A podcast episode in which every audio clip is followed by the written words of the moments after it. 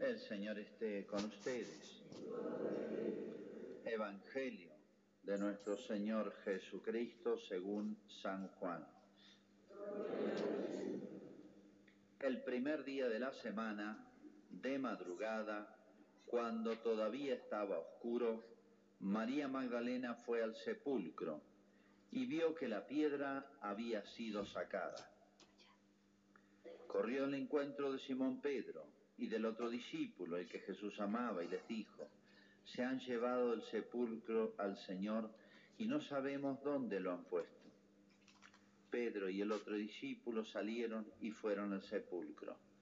Corrían los dos juntos, pero el otro discípulo corrió más rápidamente que Pedro y llegó antes. Asomándose al sepulcro, vio las vendas en el suelo, aunque no entró. Después llegó Simón Pedro, que lo seguía, y entró en el sepulcro. Vio las vendas en el suelo y también el sudario que había cubierto su cabeza. Este no estaba con las vendas, sino enrollado en lugar aparte. Luego entró el otro discípulo que había llegado antes al sepulcro. Él también vio y creyó. Todavía no habían comprendido que según las escrituras, Él debía resucitar de entre los muertos. Es palabra del Señor.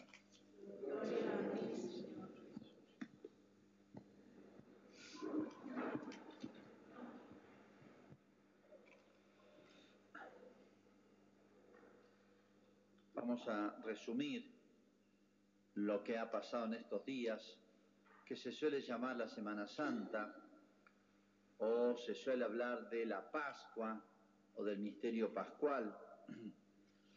La palabra Pascua es una palabra que viene del hebreo que significa paso, paso de un estado a otro, no un paso simplemente de un año, pasaron los años, uno dice, sino la transformación grande que ha habido en la humanidad con este episodio.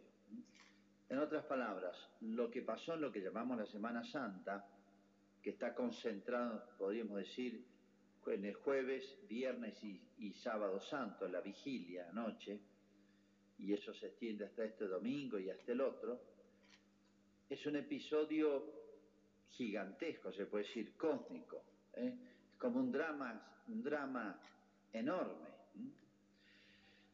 Nosotros estamos acostumbrados a darle importancia a las cosas a veces por la publicidad que tienen, la cobertura, la importancia que se le da en los medios, en la prensa.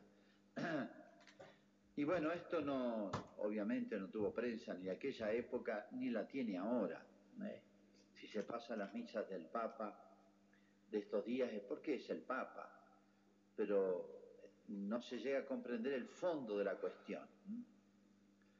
¿En qué consistió esto que pasó en estos días? ¿Por qué la Iglesia le da tanta importancia a estos días? Y lamentablemente en, en, Uruguay, por ejemplo, se lo llama Semana del Turismo. Y uno se alegra por ahí, hay propagandas, Semana Santa, y uno dice, ah, bueno, van a publicitar alguna de las ceremonias viaje para aquí, viaje para allá, aproveche para salir a pescar o vender algunos productos que, bueno, se consumen más en Semana Santa, como el chocolate, pescado y otras cosas. Semana Santa es mucho más, infinitamente más que cambiar la comida ese día, el Viernes Santo, o regalarse huevos de Pascua. Eso es la consecuencia, la superficie de la cosa. ¿Qué es lo que pasó realmente en estos días? Bueno, en la vigilia de anoche, se llama la vigilia porque es como la espera, no sabemos a qué hora resucitó Cristo, que se leen muchas lecturas, se arranca leyendo la lectura de la creación del mundo, los famosos seis días de la creación. Dios, no había nada, y Dios hizo esto, hizo lo otro, hizo lo otro, iba diciendo día por día, y Dios veía lo que había hecho y era bueno. Es decir, primera cuestión, Dios creó el cosmos esto que llamamos cosmos ahora, el universo, que ni siquiera sabemos su extensión, su profundidad, ni siquiera su naturaleza completa. Acá el estudia un temita, un temita dentro del cosmos, que son los rayos. Hace años que están en eso y todavía no se sabe lo que es una partícula que anda dando vueltas y impacta sobre la Tierra. Mire si tendrá misterios y grandezas el cosmos este, que uno lo ve de noche y parece no tener fondo. Y hablamos de profundidades de millones de millones o años luz de kilómetros. Bueno, esta extensión nos hace ver más la grandeza de Dios, cómo Dios hizo todo. Pero sobre todo creó a alguien, fuera de los ángeles, que son un mundo aparte, ¿no? Creó a alguien que somos nosotros, seres humanos, que valemos más que el cosmos. Un ser humano por tener alma, dice, es imagen y semejanza de Dios. Significa tiene algo más parecido a Dios de lo que tienen los demás seres. Es el alma. Y así como en nosotros pensar y amar, la capacidad de pensar y razonar y conocer es algo maravilloso y la capacidad de amar es igualmente y paralelamente maravillosa, en Dios también, claro, en Dios la capacidad de conocer y amar es infinitamente más grande que la nuestra, es infinita. ¿eh? Por eso Él puede pensar y crear el universo y conservarlo en este momento y ni, eso lo distrae. Miren si hay cosas para conservar en el sentido de sostener en la vida. Si Dios dejara de pensar en un átomo, desaparece. Si Dios, para que el mundo siga existiendo, para que cada cosita, cada, cada partícula, una célula exista, la tiene que estar pensando y queriendo que exista Dios.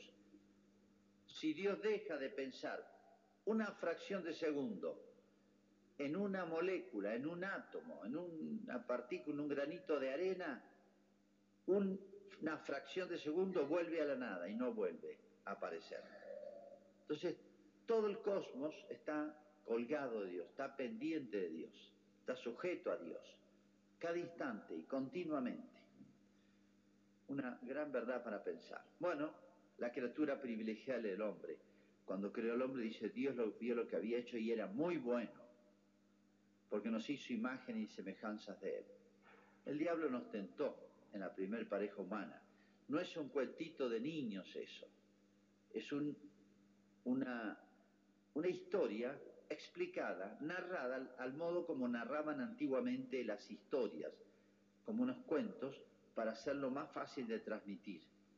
Se sabía bien en qué consistía.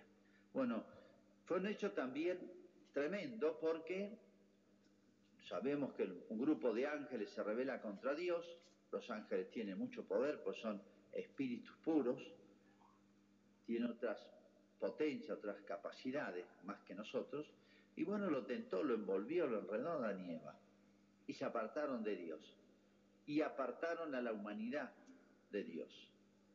Ese es el segundo capítulo, si el primero es la creación hermosa y admirable de Dios, el segundo capítulo es esta tragedia, esta caída.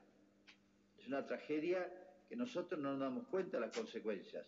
Pero si quieren ver las consecuencias de la tragedia, siéntense y lean los once primeros capítulos del Génesis. Después de la creación, pecado original, en la familia de Adán y Eva, un hijo mata al otro. Caín mata a Abel. Un hijo mata al otro. Recién creados, recién creados con, eh, con, unas condiciones extraordinarias, pero fíjense cómo las consecuencias del pecado nos echó a perder a la humanidad. Y si siguen ustedes leyendo, van a llegar a la destrucción de todo, porque dice Dios, esto no tiene remedio. Llamó el diluvio universal. O sea, aniquiló toda la humanidad. Y dijo, empecemos de nuevo, vamos a dar como una nueva oportunidad. En la famosa arca Noé, solamente ocho se salvaron ocho se salvaron. Y los demás quedaron, murieron todos, quedaron tapados por las aguas.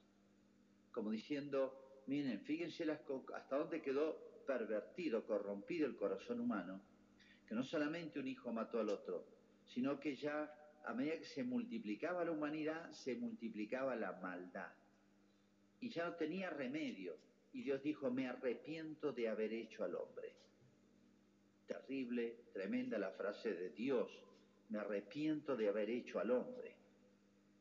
Lo creé bueno, me lo echaron a perder. Pero también nosotros somos libres. Bueno, pero Dios también pensó, en su infinita misericordia lo voy a rescatar. ¿Lo voy a rescatar de qué? ¿Lo voy a salvar de qué? Una vez una persona que, claro, había perdido la fe, me decía, usted hablan de salvación, salvación. ¿Salvarme de qué? ¿De qué me salvar? Sí, eh, la pregunta tiene una respuesta para un cristiano muy clara.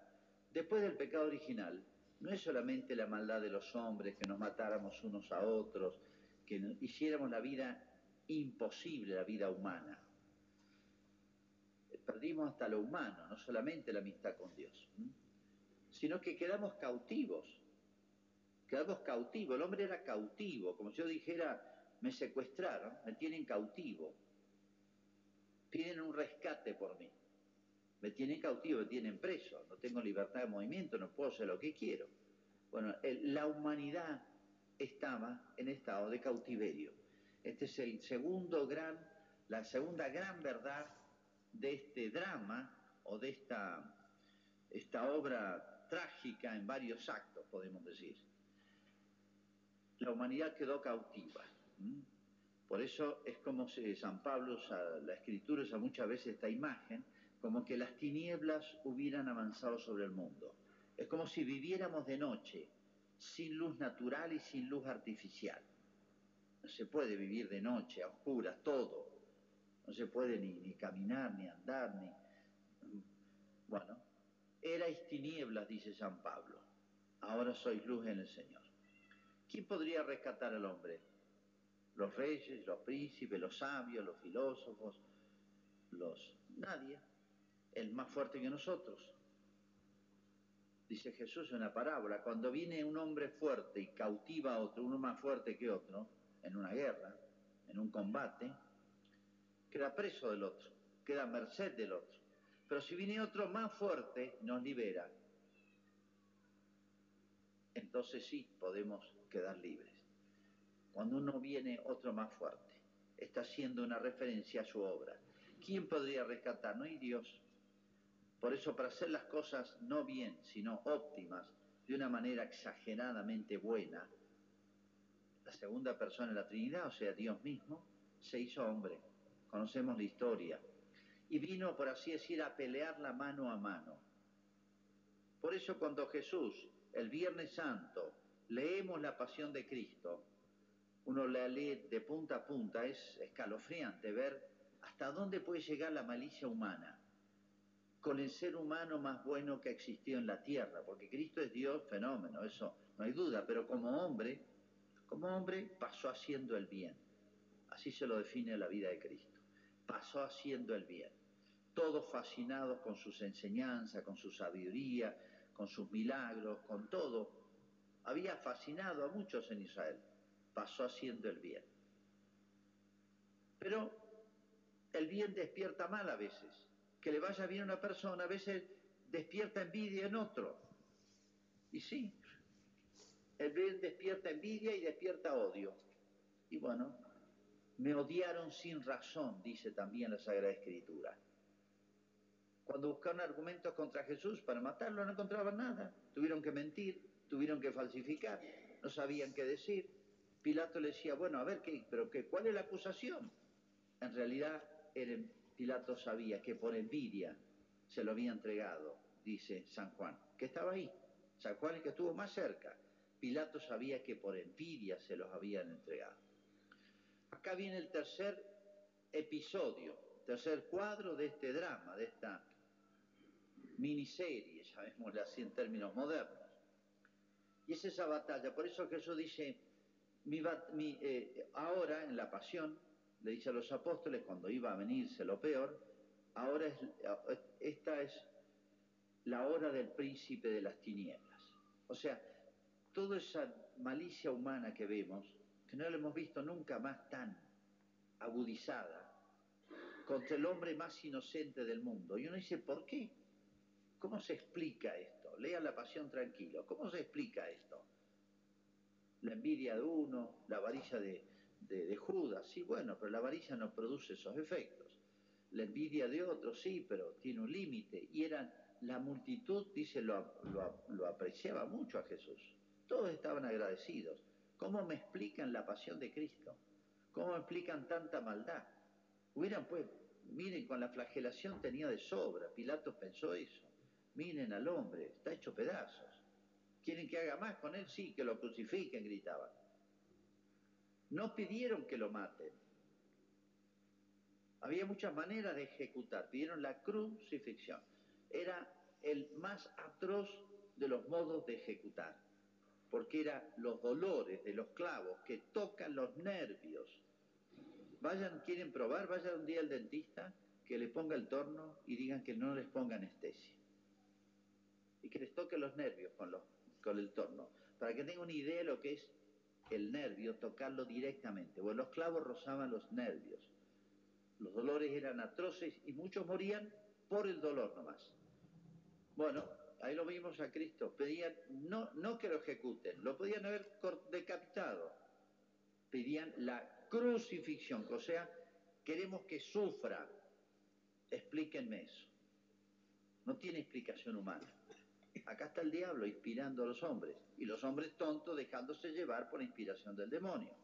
Obvio. Acá hay muchas libertades y responsabilidades humanas. Bien, Cristo como si eligiera a los apóstoles, miren, esta batalla es mía. Y es más, si a ustedes los odian y los van a odiar a ustedes, no es por ustedes, por mí. Primero me odiaron a mí. O sea, yo soy el problema acá para el demonio. Y bueno, es una batalla. La pasión de Cristo es una batalla. Imagínense una batalla gigantesca, más que todas las guerras mundiales. Una batalla entre el bien y el mal, la luz y las tinieblas. Obviamente la ganaba Cristo. Y bueno, fue una batalla. Nuestra, nuestra lucha, dice San Pablo, no es contra la carne y la sangre, o sea, contra seres humanos, es contra las potestades de los cielos, de las tinieblas, o sea, contra el demonio. Éramos cautivos. ¿Qué consiguió esta batalla que, la ganó Cristo ofreciendo su vida a Dios Padre? Una manera muy particular de batallar. San Pedro dice así, San Pedro, no hemos sido rescatados, y agrego yo, de este cautiverio, no hemos sido rescatados con oro o plata, como se hace.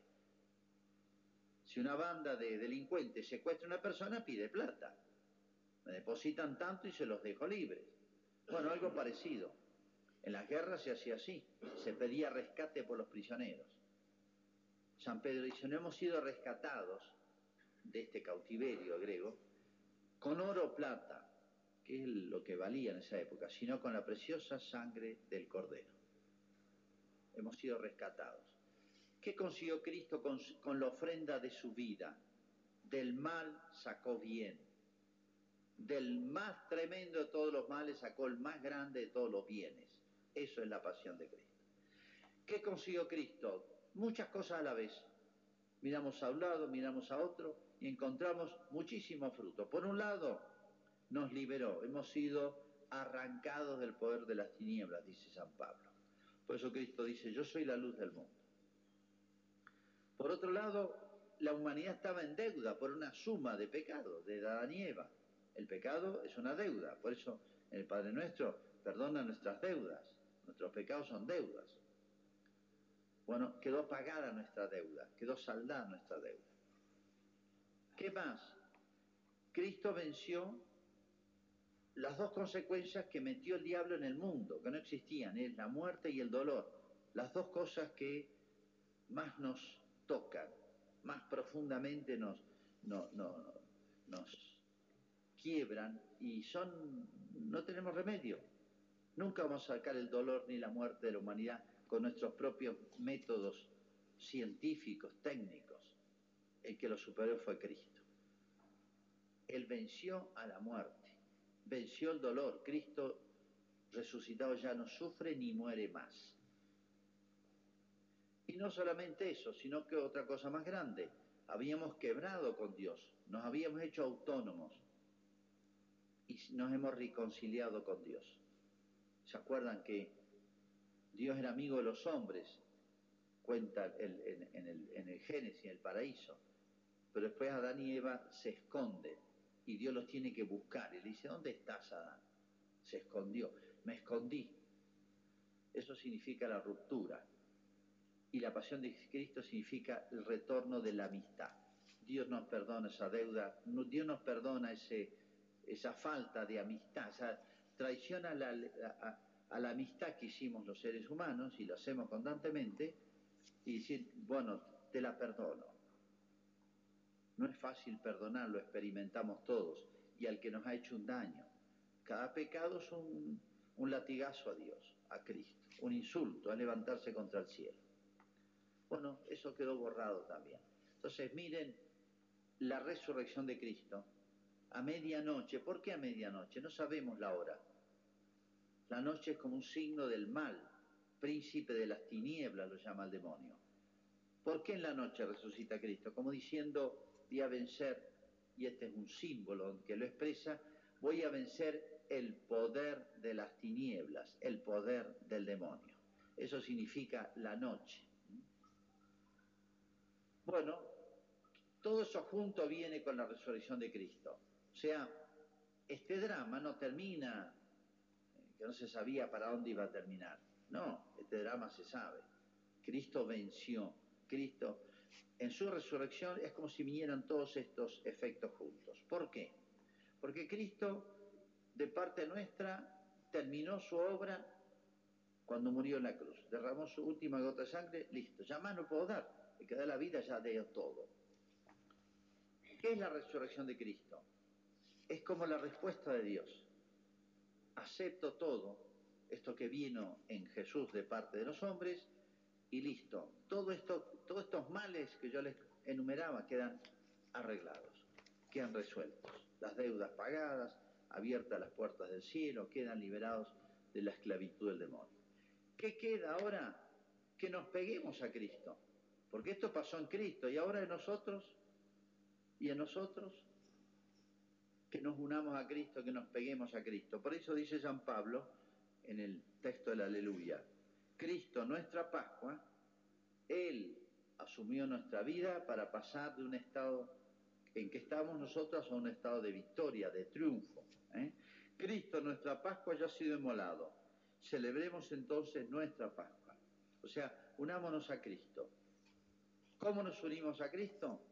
Por la fe, la esperanza y la caridad, pero se arranca con la fe, se sigue con la esperanza y se culmina con la caridad, que es la amistad, y por los sacramentos. Cada vez que se bautiza un niño, como vamos a hacer enseguida, ese niño lo rescatamos, lo pegamos a Cristo, lo hacemos partícipe de la victoria de Cristo. Lo hacemos partícipe de todos los beneficios, estos incontables beneficios que trajo esta victoria de Cristo. Díganme si no es un tema gigantesco, yo diría cósmico, que abarca no solamente las generaciones nuestras, sino las generaciones de todos, la humanidad desde Adán y Eva hasta el fin del mundo. Y es más, abarca, podemos ir hasta el cosmos, porque el cosmos, la naturaleza, el universo, como decimos hoy, va a ser transformada después de la resurrección de Cristo es cuestión de tiempo. En Cristo ya vimos el triunfo sobre el dolor y la muerte. Ya vimos a Cristo resucitado. Más adelante será el nuestro. Pero es una cuestión de tiempo. La victoria ya está. Por eso la resurrección, la vigilia en que esperamos, aguardamos la resurrección de Cristo, es la base y el motivo de optimismo, de alegría, de paz, de consuelo más grande que puede tener el hombre sobre la tierra, por encima de todos los males que puedan afligirnos en la vida. Es que entendió esto, se agarró firmemente de Cristo, contentos, vivan contentos en medio de las problemas, dificultades que nos trae esta vida. ¿eh? Lo más grande y lo más grueso ya está. Por eso nuestra, eh, nuestro objetivo, nuestro esfuerzo, nuestro anhelo más grande toda la vida es unirnos cada vez más a Cristo resucitado. Bueno, eso es la misa y eso es el credo. Yo decía, nos unimos por la fe, que vamos a recitar ahora. Creo en un solo Dios, Padre Todopoderoso